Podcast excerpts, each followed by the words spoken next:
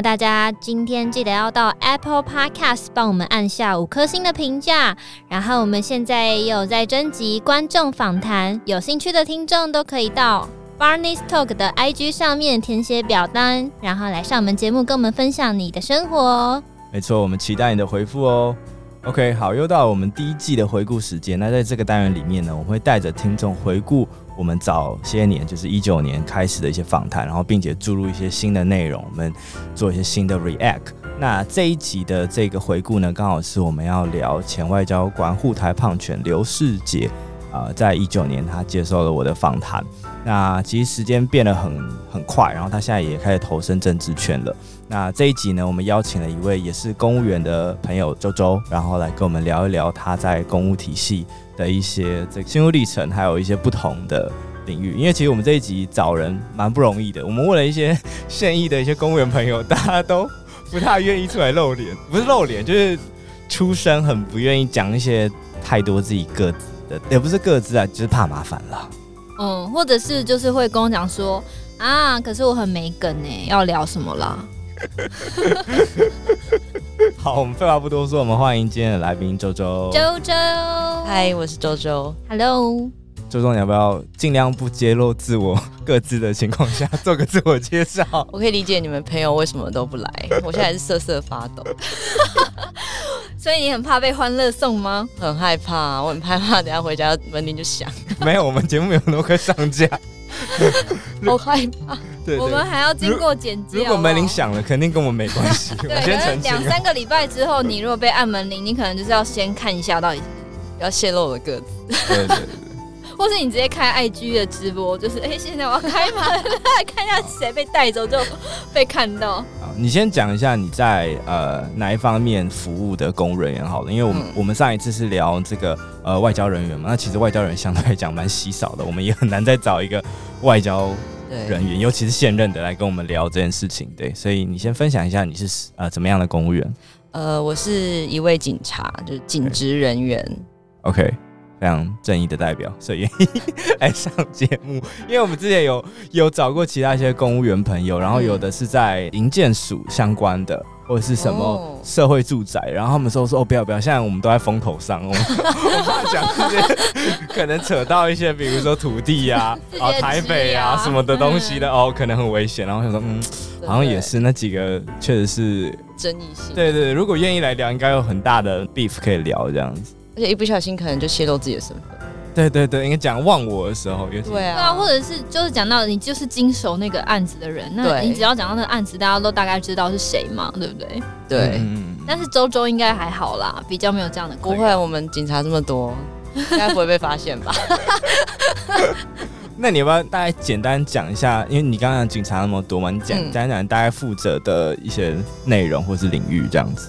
我负责的是比较专业的部分啊，主要是负责外国人的部分。OK，所以我是一名外事警察。OK，那听众可能不太了解外事警察是什么，可以跟大家解释一下。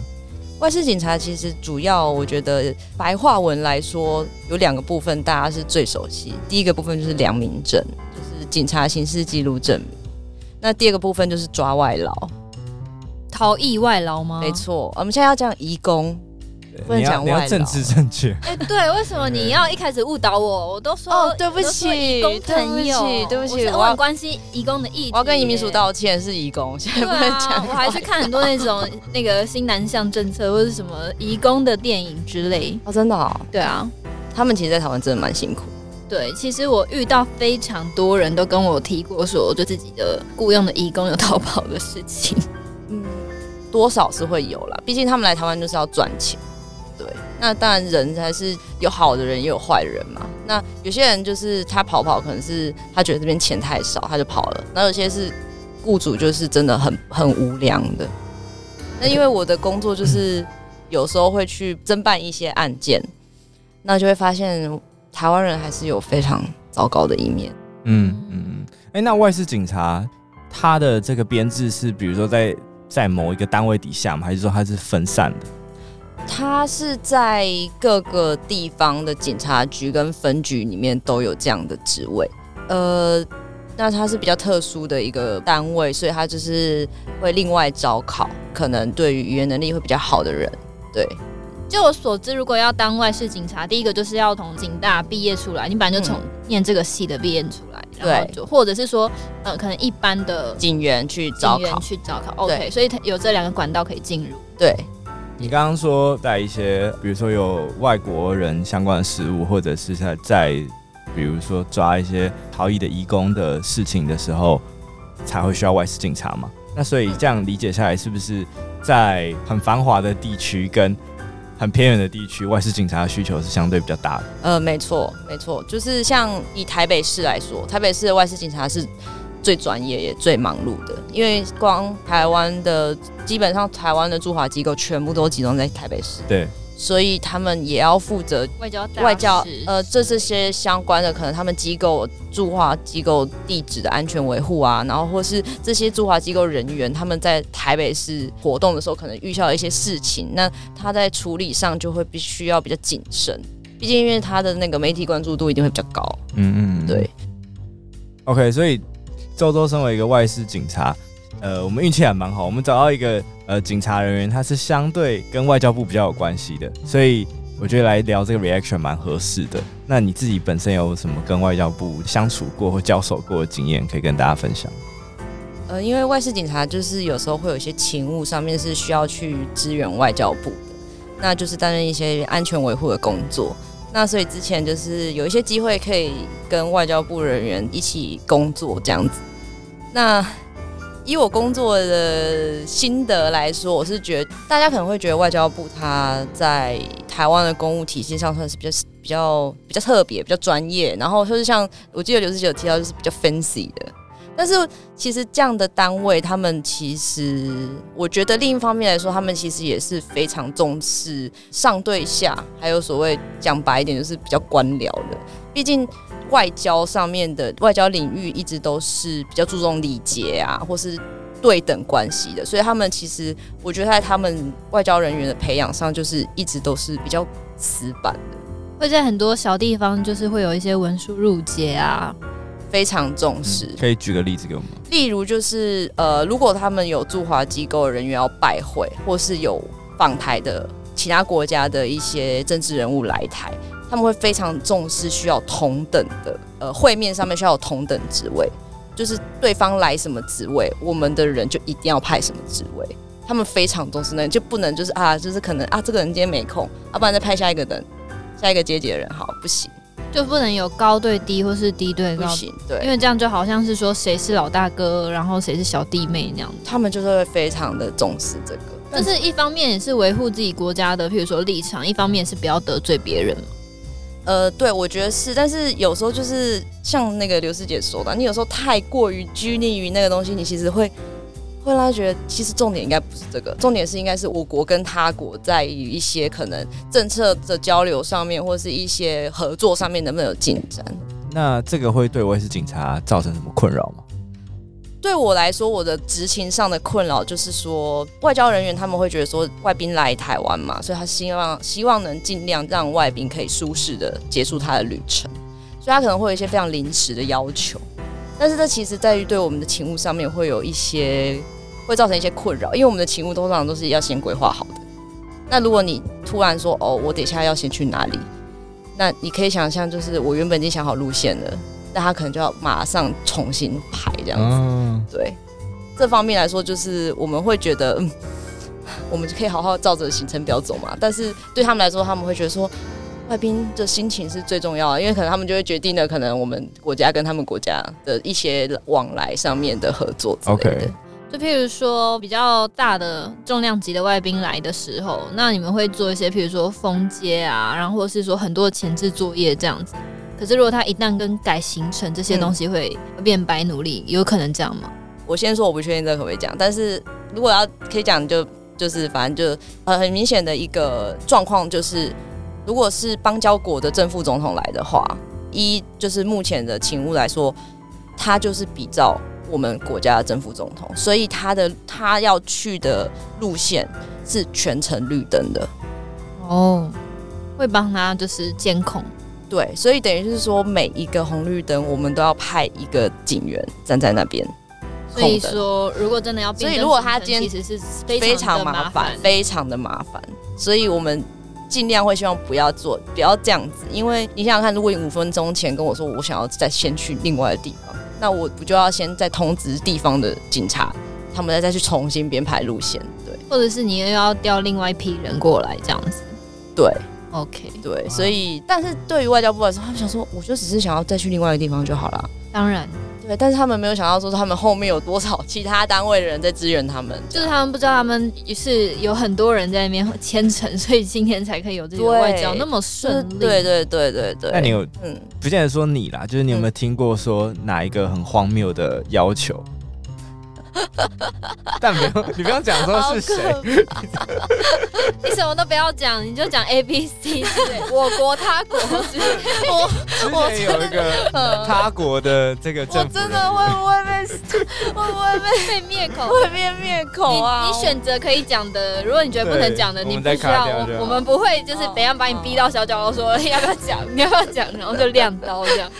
我之前遇过一个，就是我觉得蛮对我蛮傻眼的，就是那时候我执行一个勤务，然后那时候我们刚好从一个部会走下，要上车，然后我们要去直接去下一个地点这样子，然后正在走那个下楼要到快要到车子前面的时候，然后那个国家驻台湾的人员突然跑过来跟我说：“哎，那个就是我们来的这个长官啊，他脚痛，他想要回饭店换鞋子。”那我们那时候已经决定，就是本来是直接驱车前往晚餐的地点，然后他就说马上直接改成先回饭店再去晚餐的地点。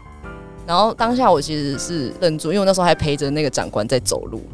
那等于是说我一坐上车，我就要马上跟前面，通常就是会有一个前导车，就要马上通知他说我们等一下的路线完全不一样。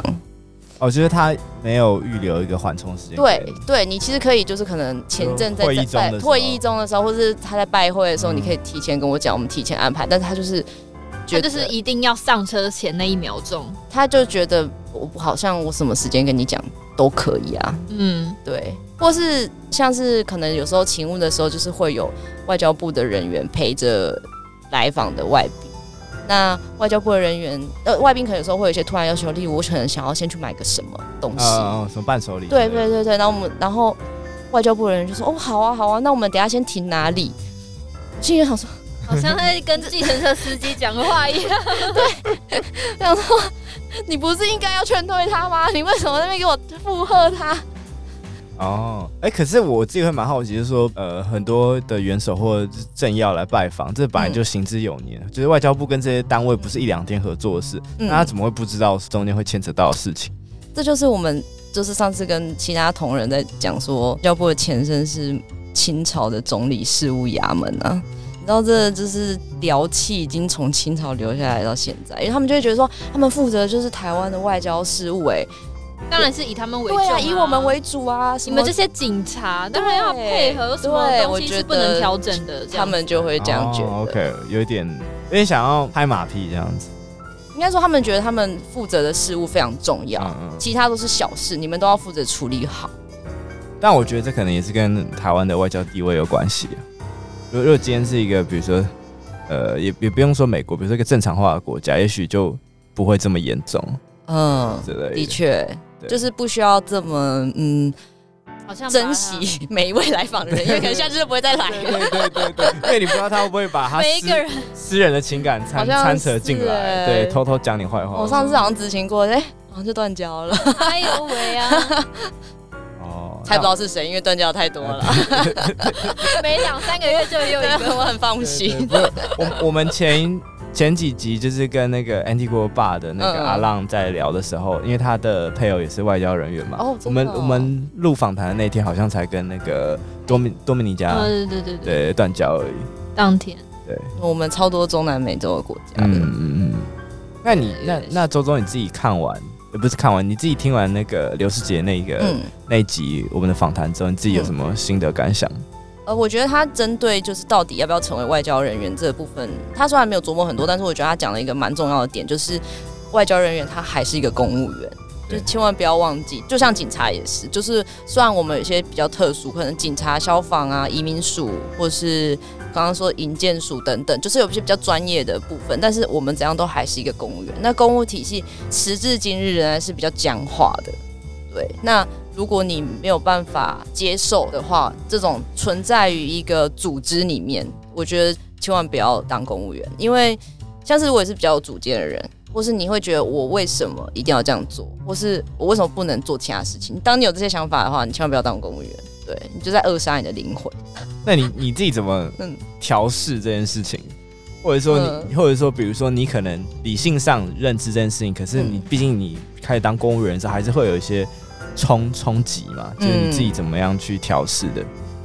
呃，因为我冲冲击来比较早啦，因为我读的大学比较特殊，所以我可能在大学的时候就有接受一些冲击了。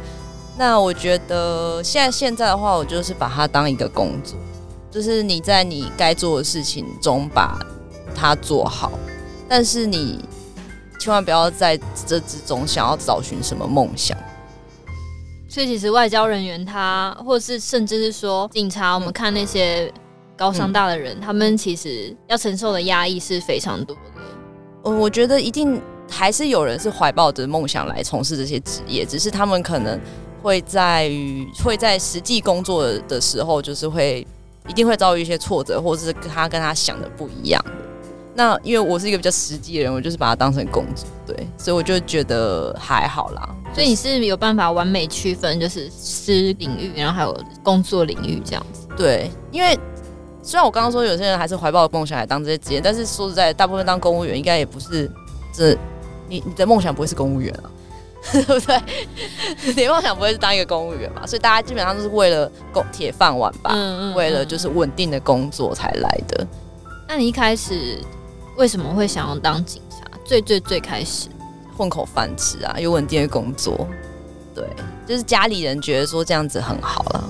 是家家族本来就有人没有哎、欸，哦、只是家里人觉得就是这是一份稳定的职业，对，像你是稳定的职业啊，对，所以你自己本身如果不是当这个公务员的话，你其实本来有想要做什么？哦，我其实那时候很想要去读台大日文系，哦，真的吗？对啊，你要念日文要去日本吗？然后就被我妈说，你读台大日文系要干嘛？什么要干嘛？哎、欸，读完台大，什么事情很多事情可以干，好不好啊？像我们之前访问那个荣生的，对，他不是也是台大经济系吗？啊，谁？呃，就是我们之前有一集这样，有一个艺术家，然后他本业是呃，不是他大学的时候是念经济，但哇但他后来有去英国念相关。他去英国念完音乐之后，他后来现在在麻省理工念科技艺术。对对，所以他自己在做一些音乐相关的实验的时候，他是会把它想成一个社会实验。呃，季博好，季博好，哦，好像有听过这个名字。哦，真的吗？其实我觉得念哪里，就是我觉得家长常常会给小孩一个概念，就是说，哦，你去念什么什么什么，你出来要干嘛？其实我觉得你要干嘛，那些都不是学校可以教你的，你本来就是要自己去找。就是你念你念什么东西，跟你出来做什么工作，其实我觉得正相关真的没有很大，除非你今天就是念会计、法律，然后或者是呃就是军警这一块，对啊，所以我现在就是可能在抒发我们就是九零的不满，就是我觉得对家长其实常常会有，我觉得是误解啦。像我自己还不是就是念完戏剧，我现在也不是在做戏剧的事情，可是我还是活得好好的啊。我觉得那就是想象力的问题，可能就是对那一代的长辈来讲，他们会觉得说啊，你念这个，你当然就是做这个这种职业啊。他们没有办法说想象到说，其实时代一直在转变，那新的工作、新的需求会一直出现。那这些东西是你人生中有很多经验是可以去辅助你去创造新的需求的，就是要知道自己想要什么。对啊，这还是最重要的。所以如果有听众现在很年轻的听众在听，我觉得你真的不要被影响，因为需求会越来越多，然后也有很多工作之后被机器人取代。所以我觉得念什么跟你之后想做什么真的没什么大的关系。我觉得我们听众好像大部分都是社会人士。听完这只会觉得更丧气吗？真的吗？我不知道，觉得更焦虑这样。因为我 maybe 我自己啊有很多这样的朋友，就是会遇到说，譬如说我念哲学系的朋友，也常常被呛说哦哲学哦啊，所以要写书是不是这样子？所以我身边就很多这种能量，所以我现在就有点抒发。哎、欸，对耶，好像没有很年轻的听众，对不对？那周周你自己对职业有什么想象吗？那你知道我们公务员退休是六十五岁，然后最近我才跟同事在聊说，我大概做到四十岁我就没办法。哎、欸，可是不是 完全没办法想象可以做到六十五岁。像如果是军人的话，不是可以签，就是十年就可以退吗？军人是强制退啊，你没有升上去他就退。没有没有，可是有些是你可以自己选择十年，然后就退出来啊。就如果你一开始可能是公费的话，可是警察不行吗？警察不行，有一个到一个年资就是可以提早退，但是你可能拿的钱就会比较少。所以你会想要做到六十岁、六十五岁，不要啊，做到四十岁就好。那四十岁以后的人生呢？就希望现在三十嘛，希望这十年可以想办法 去 觅得一技之长。你已经有很大一技之长啊！我没有啊。啊，不对，那你到底念日文系？你那个时候是想要做什么？嗯、是想要去外商吗？没有，就单纯就是想要做一些我想要，就是想要读我想要读的东西。哦、对，才发现就是自己想读的东西都很难混口饭吃。你像有没有觉得我们读一类真的是在想什么？啊、一类的薪资跟三类、二三类的薪资也差太多了吧？欸、可是你也是一类吗？对，我是一类的、啊。那你有没有觉得？我还好，因为我是念法律的。不是因为巴尼、哦，但法律就是像我们一堆读法律的同学啊，不是在国考，就是在对啊，在往国考路上、啊。对对对对对，啊，对啊。然后有一个比较混的比较好的，是因为他副业做对啊，对。哦，对 对啊，所以我觉得发展副业还是很重要的。可是他们警察不行做副业啊。公务员都不行，但为什么？好像会有一些，我记得他是不是有一些模糊地带？比如说讲座是可以，还是什么样子？或者是讲座真的可以出书或什么的？基本上都不行。应该是说这种事情就是看你有没有被检举哦。对啊，不然我是不相信都没有人在做副业啦。一定 Okay. 对啊。对但是我是觉得这一条很奇怪，为什么公务员不能做副业这件事情？哦。很不合理吧？可能希望你专注于本业吧，然后所以，但是本业是本业是有给我一个月十万嘛？也没有啊，是有利益上的一些，对对对对，的确，但是这件事也不会因为这样就被杜绝啊，就社会乱象不会因为一个公务员做副业，然后就台面就是对台面下也是很精彩的。好，我们等下等下这个门就别敲门，或者是你可以收比特币啊。以后以后，对对对，好。那我自己会蛮好奇说，因为比如说世杰那时候在 React 的时候有说他，因为他毕竟身为一个外交人员，算是这个国家的门面嘛，所以他常常在一些社群媒体上会，比如说被呃部内质疑或者有些界限。那比如说身为呃警察，有没有一些你可能也会？担心的界限，或者是怕实验的地方，在在社群媒体的部分，还是说你的同事可能大家都基本上不太用社群媒体？其实基本上，我觉得，因为你那时候跟他访问，他已经二零一九年嘛，现在二零二二年了。我觉得这几年就是社群媒体的影响力又更更大了，所以在社群媒体上，我不喜欢，不太喜欢被别人知道我的职业是什么。嗯嗯，对，因为我觉得那实在是，就算你没有特别发什么言论，我觉得那都太。容易就是有争议，对，有争议会造成我可能你有时候无心讲什么话，或是你只是想要在自己的个私在小空间抒发你的工作或是抱怨，但是有可能就会被过度解读。对，但是现在的公务机关非常重视社群媒体，但是呃，使用的好不好，真的就是非常看那个机关的风格，还有小编的能力，我觉得也是，对。对所以我觉得社群媒体还是有它好的地方啦，就是有时候可能政府在宣传一些政策方面的事情，或是呃希望民众可以了解什么的时候，但是也很容易就是一不小心说错话，你就万劫不复。有朋友这样这样的例子吗？有吗？有自己 follow 到公家单位某个学长姐之类的。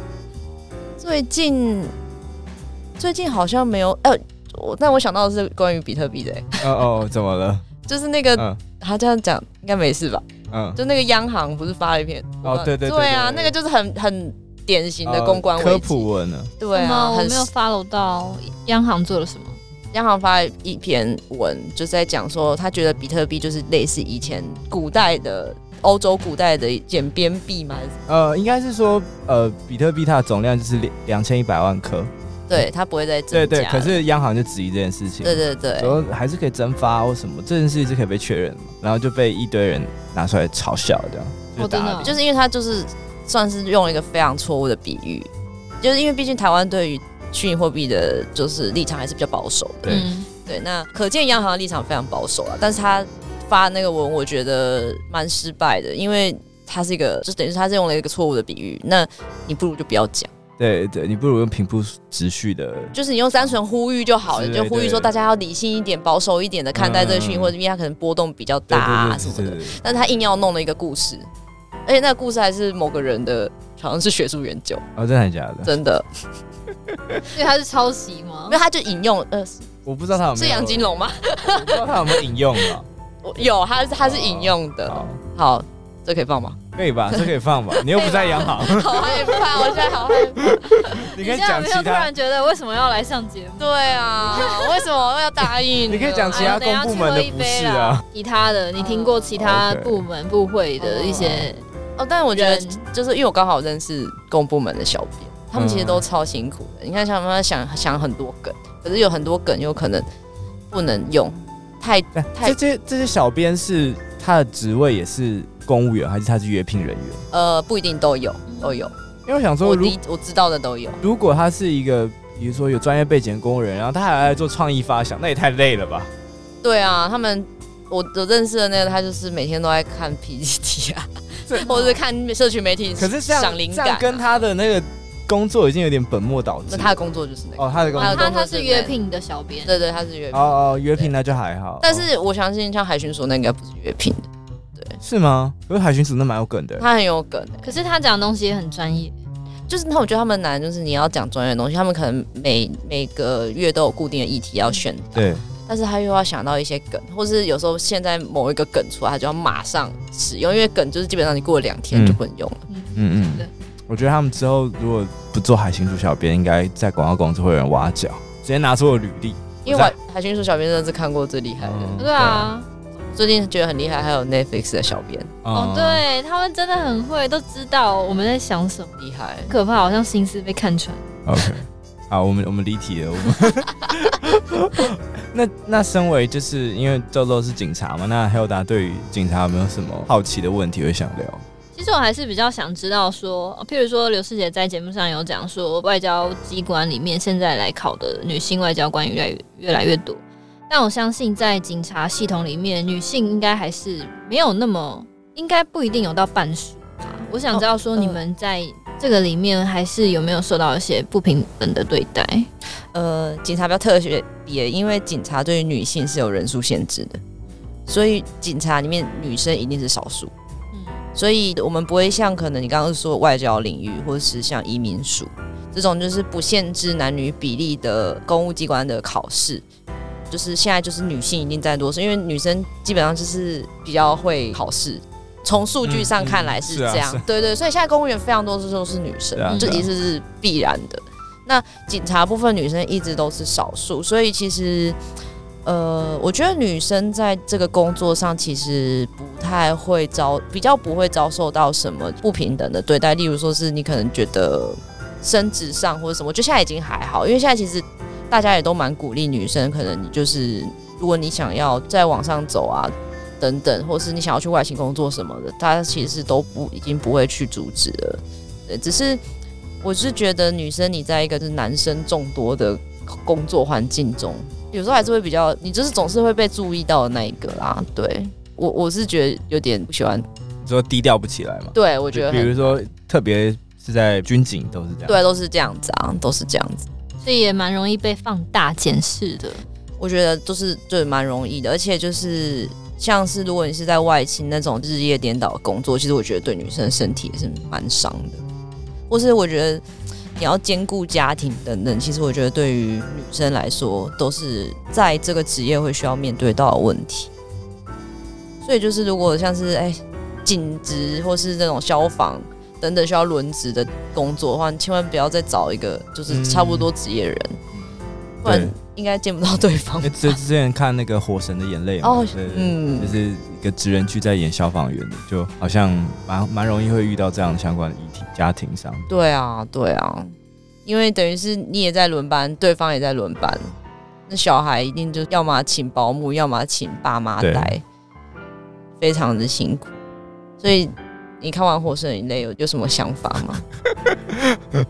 呃，消防人很辛苦，然后对，就是不知道哎、欸，就是因为你刚刚周周有说，可能有一些公务员就是为了比如说现实考量，他去当公务员。嗯、可是我我在猜，可能比如警消或者是军人，可能相对来讲他们的理想性又再高一点。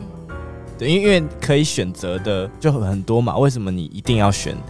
比如说警校或者是像铁路，我在我猜他可能有一个他的兴趣或者他的理想在。我觉得应一定还是有，就是有相关理想，所以才会去从事这个职业。因为毕竟这这些职业真的危险性非常高。嗯，对啊，就是不管是我觉得警校真的危险性非常高，消防真的不用说，我觉得觉得消防真的是蛮辛苦。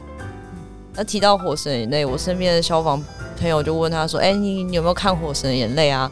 他说：“干嘛看我的人生？就每天都在上演，就可能会想刊物啊之类，就觉得这有没有演的太夸张了？好像很真实哎、欸。嗯、听说里面的那个刁民演的很真实。那 对啊，那你自己在公园之有没有遇过什么刁民的故事？很多啊，来吧来吧，超乎你的想象。我们最喜欢刁民的故事大全。好像就是有点明显，但算了。反正你等下再偷偷的跟我们讲，到底是什么样的刁民让周周大崩溃呢？还有在担任警官的期间，周周又在台湾看到了什么黑暗的风景？这些全部都在下一集一起告诉你，千万要锁定礼拜五的 Barney Talk。大家再见啦，拜拜。